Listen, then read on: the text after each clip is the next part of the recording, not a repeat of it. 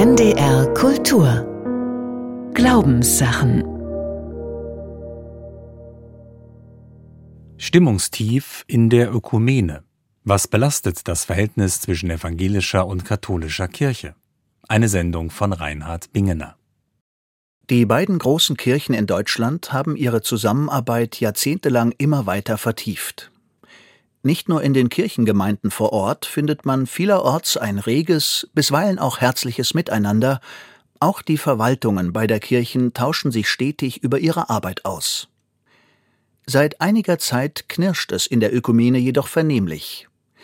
Die Spannungen haben sich inzwischen so weit verstärkt, dass sie an der einen oder anderen Stelle nach außen sichtbar werden. Drei Schlaglichter aus den vergangenen zwölf Monaten mögen das verdeutlichen. Erstes Schlaglicht.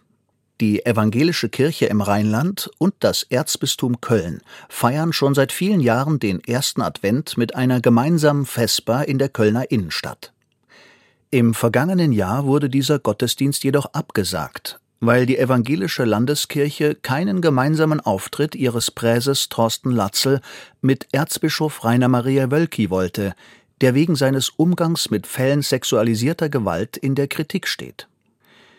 Die evangelische Kirche begründete ihre Entscheidung damit, dass bei einer Teilnahme des Kardinals, so Zitat, nicht mehr das Gebet oder Verkündigung wahrgenommen wird, sondern nur die Frage einer Positionierung in der innerkatholischen Auseinandersetzung.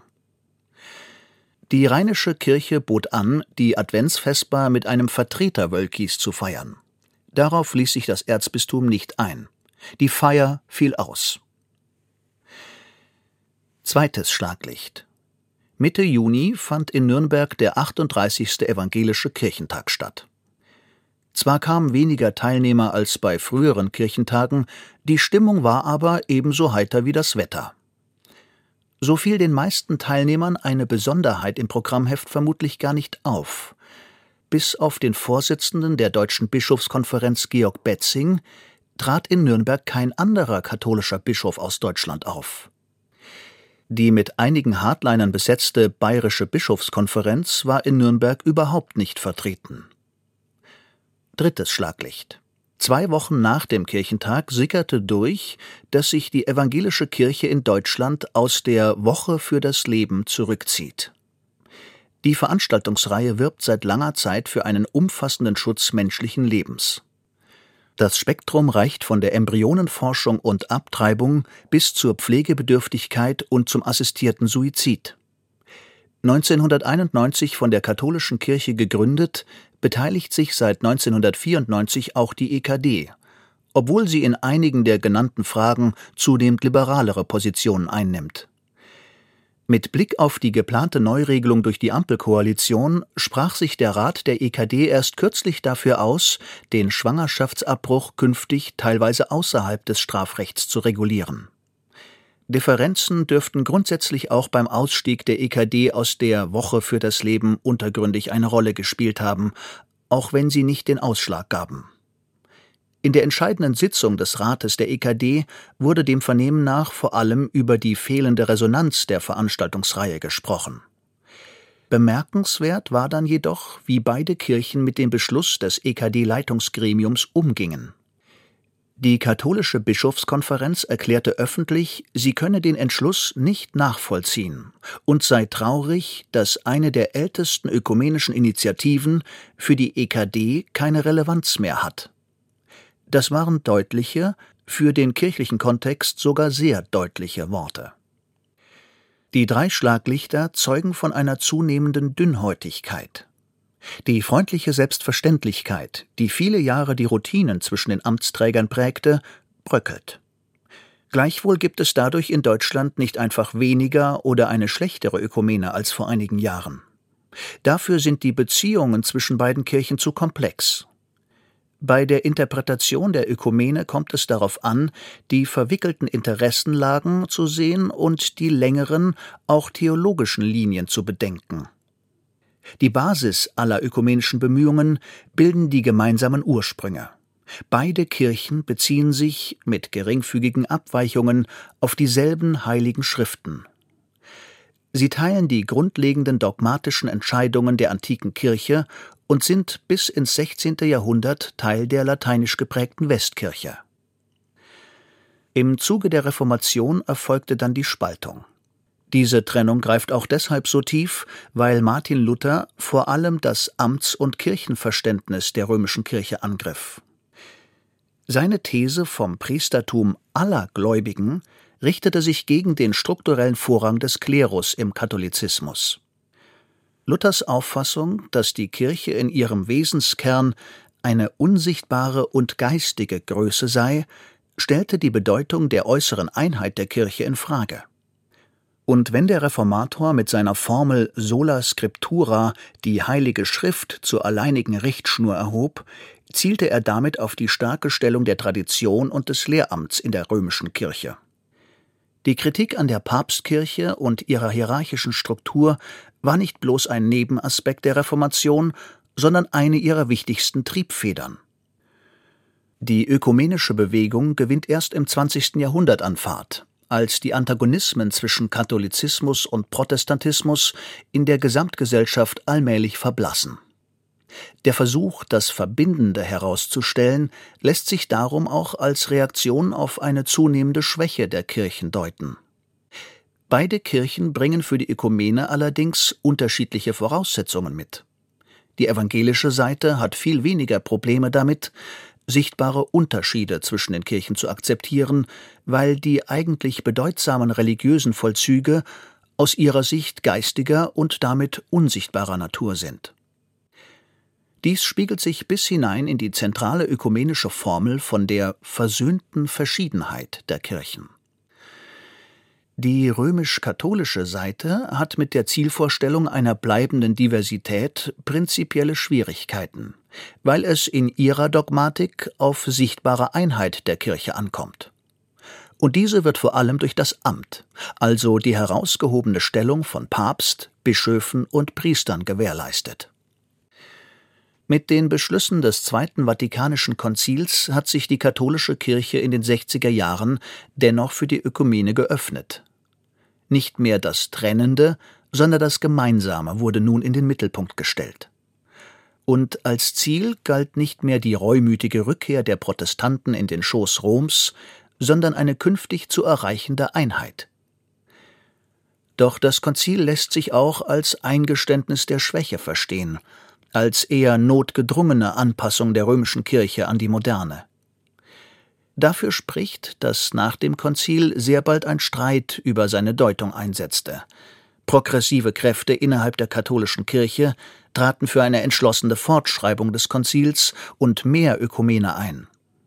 Die konservativen Kritiker verwiesen indes darauf, dass das Konzil die Kraft der Säkularisierung keineswegs gebrochen habe, sondern vielmehr eine weitere Verweltlichung der Kirche begünstige. Die ökumenische Debatte wird bis heute maßgeblich von diesen beiden Flügeln innerhalb der katholischen Kirche bestimmt. Der deutsche Katholizismus, der sich mit großen protestantischen Bevölkerungsteilen und starken Säkularisierungstendenzen konfrontiert sieht, hing in den vergangenen Jahrzehnten mehrheitlich der progressiven Deutung des Zweiten Vatikanischen Konzils an die Vorsitzenden der Deutschen Bischofskonferenz, von Kardinal Lehmann bis Bischof Betzing, lassen sich dieser Linie zuordnen. Gleiches gilt für weite Teile der katholischen Laienverbände. Der junge Konzilstheologe Josef Ratzinger entwickelte sich hingegen schon bald zu einem scharfen Kritiker dieser fortschrittlichen Deutung und verfolgte die entsprechenden Bestrebungen in seinem Heimatland mit Argwohn. Als Präfekt der Glaubenskongregation zwang er die deutschen Bischöfe bei der schwangeren Konfliktberatung zum Einlenken. Zugleich schob er der gemeinsamen Erklärung zur Rechtfertigungslehre zwischen der römischen Kirche und dem lutherischen Weltbund im Jahr 1999 die Erklärung Dominus Jesus hinterher, indem er den evangelischen Kirchen den Status als Kirche absprach und sie als bloße kirchliche Gemeinschaften titulierte die berühmte Regensburger Rede, die er 2006 nach seiner Wahl zum Papst hielt, wurde in der breiteren Öffentlichkeit vor allem wegen ihrer kritischen Spitzen gegen den Islam wahrgenommen.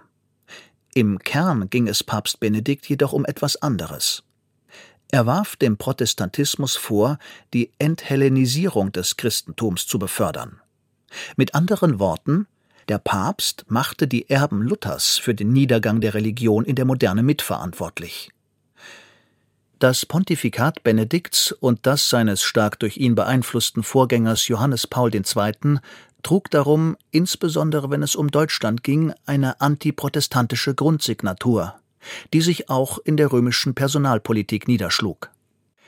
Wie diese Bischofsbesetzungen bis heute nachwirken, lässt sich an den drei anfangs genannten Schlaglichtern nachvollziehen. Wenn die evangelische Seite gemeinsame Auftritte mit Kardinal Wölki vermeidet, den Auftritt katholischer Bischöfe aus Bayern auf dem Kirchentag verhindert und aus der Woche für das Leben aussteigt, richtet sich das weniger gegen den deutschen Katholizismus als solchen, sondern gegen dessen konservativen Flügel, dessen Protagonisten Wölki und einige bayerische Bischöfe bilden. Dieses Muster lässt sich auch bei der Aufarbeitung sexualisierter Gewalt erkennen. Die evangelische Kirche verfolgt erkennbar das Interesse, nicht in den Missbrauchsstrudel der katholischen Kirche hineingezogen zu werden. Daher vermeidet man nun, anders als in früheren Jahren, gemeinsame Auftritte in der Öffentlichkeit. Dabei hat es unbestreitbar auch in der evangelischen Kirche Missbrauch gegeben. Eine Studie soll Anfang 2024 Erkenntnisse über dessen spezifische Ursachen bringen. In der EKD denkt man jedoch, dass das Ausmaß des Missbrauchs und vor allem seine Vertuschung im Katholizismus mit dessen hierarchischer Struktur und der grundverschiedenen Amtslehre zusammenhängt. Diese habe klerikale Netzwerke von zölibatär lebenden Männern begünstigt. Man darf gespannt sein, mit welchen womöglich typisch evangelischen Faktoren die Forschenden im Januar die EKD konfrontieren. Auch in den medizinethischen Grundsatzfragen laufen die Linien zusehends auseinander. In den 90er Jahren hatte der damalige EKD-Ratsvorsitzende Manfred Kock noch verkündet, zwischen beiden Kirchen passe hier kein Blatt Papier. Diese Äußerung fügte sich in die über Jahre verfolgte Linie der EKD-Spitze, konfessionelle Unterschiede öffentlich kleinzureden, die nur von Wolfgang Huber und Margot Käßmann zeitweilig durchbrochen wurde. Bei der Debatte über den assistierten Suizid zeigte sich jüngst jedoch, dass dies nicht mehr funktioniert. Der EKD-Ratsvorsitzende Bedford Strom setzte sich intern zwar vehement für den Schulterschluss mit der Bischofskonferenz ein, die sich in biopolitischen Fragen eng an der restriktiven Linie aus Rom orientieren muss. Das Ziel bestand darin, als ökumenische Koalition in der Politik stärkeres Gewicht zu entfalten. Dieses Vorgehen wurde von den liberalen Kräften in der EKD-Führung jedoch nicht mehr akzeptiert.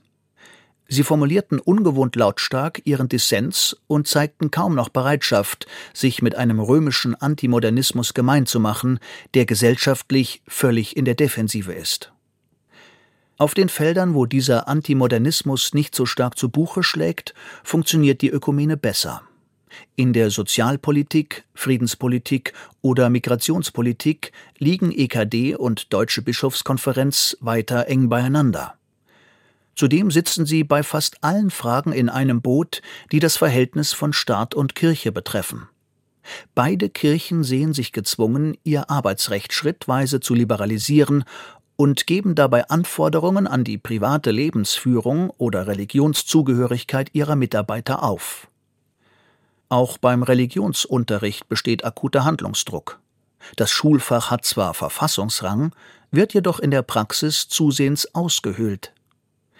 Wenn in den Klassen immer weniger katholische und evangelische Schüler sitzen, wird es schwieriger, einen nach Konfessionen getrennten Religionsunterricht anzubieten.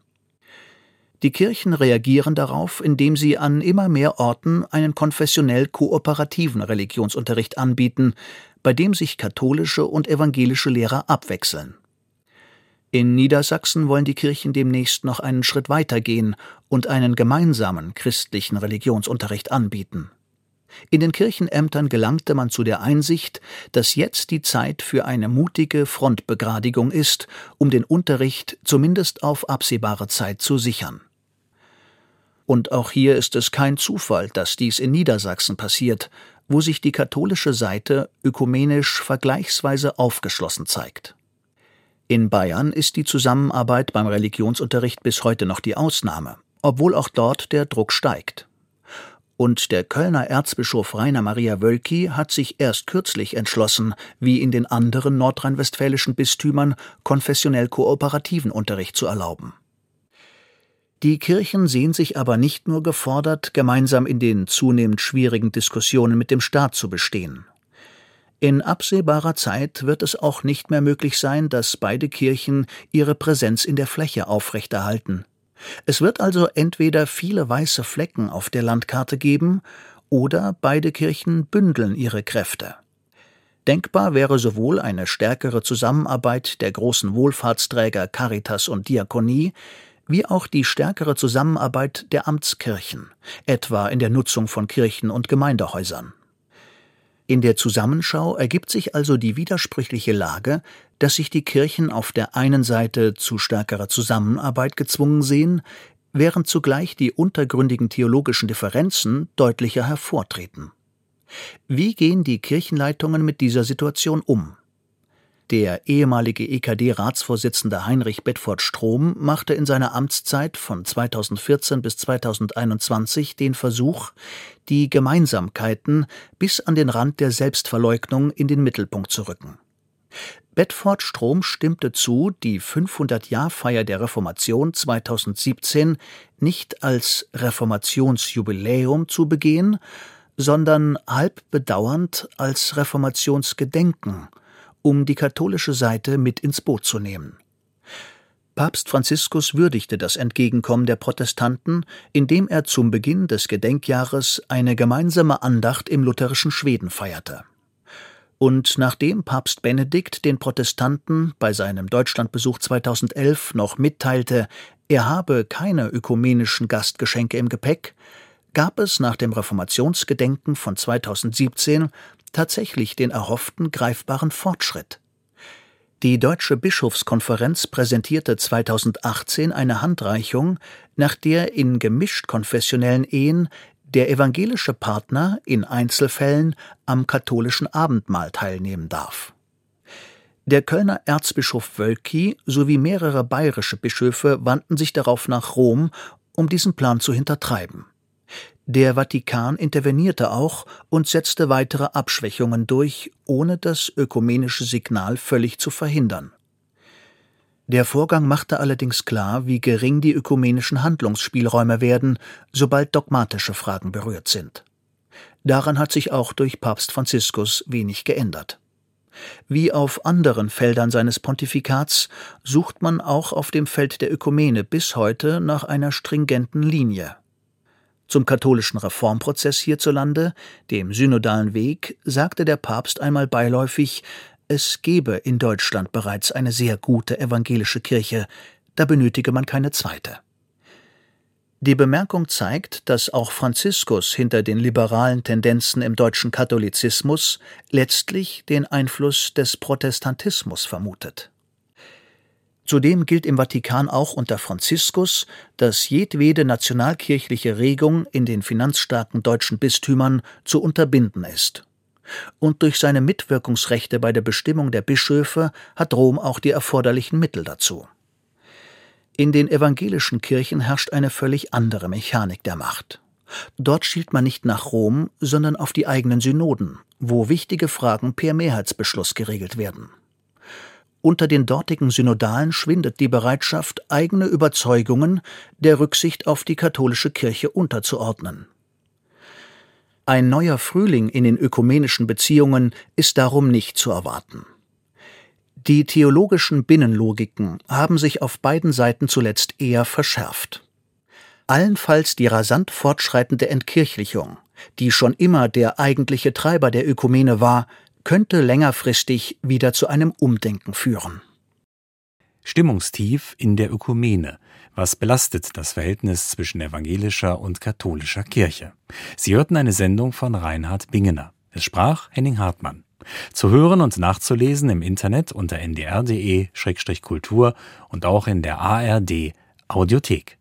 Am kommenden Sonntag in den Glaubenssachen ein Sündenfall, der keiner war der unsterbliche Mythos von Adam und Eva. NDR Kultur